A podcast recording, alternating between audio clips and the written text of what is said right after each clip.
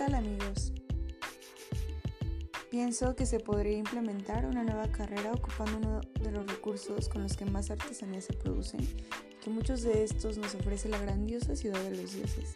El nombre de la carrera definitivamente sería Licenciatura en Diseño de Arte con Rocas, enfocado no solo en obsidiana, para que al finalizar los diseñadores tengan la, habilidad de trabajar con cualquier roca volcánica para convertirla en arte hasta lograr crear su propia firma de diseño. La duración aproximada de esta licenciatura dentro de la rama del arte sería de tres años, en donde llevarán materias no solo para la creación de arte, sino también asignaturas como marketing, dibujo de productos, historia del diseño, comercialización, planificación de producción, envase y embalaje, etc.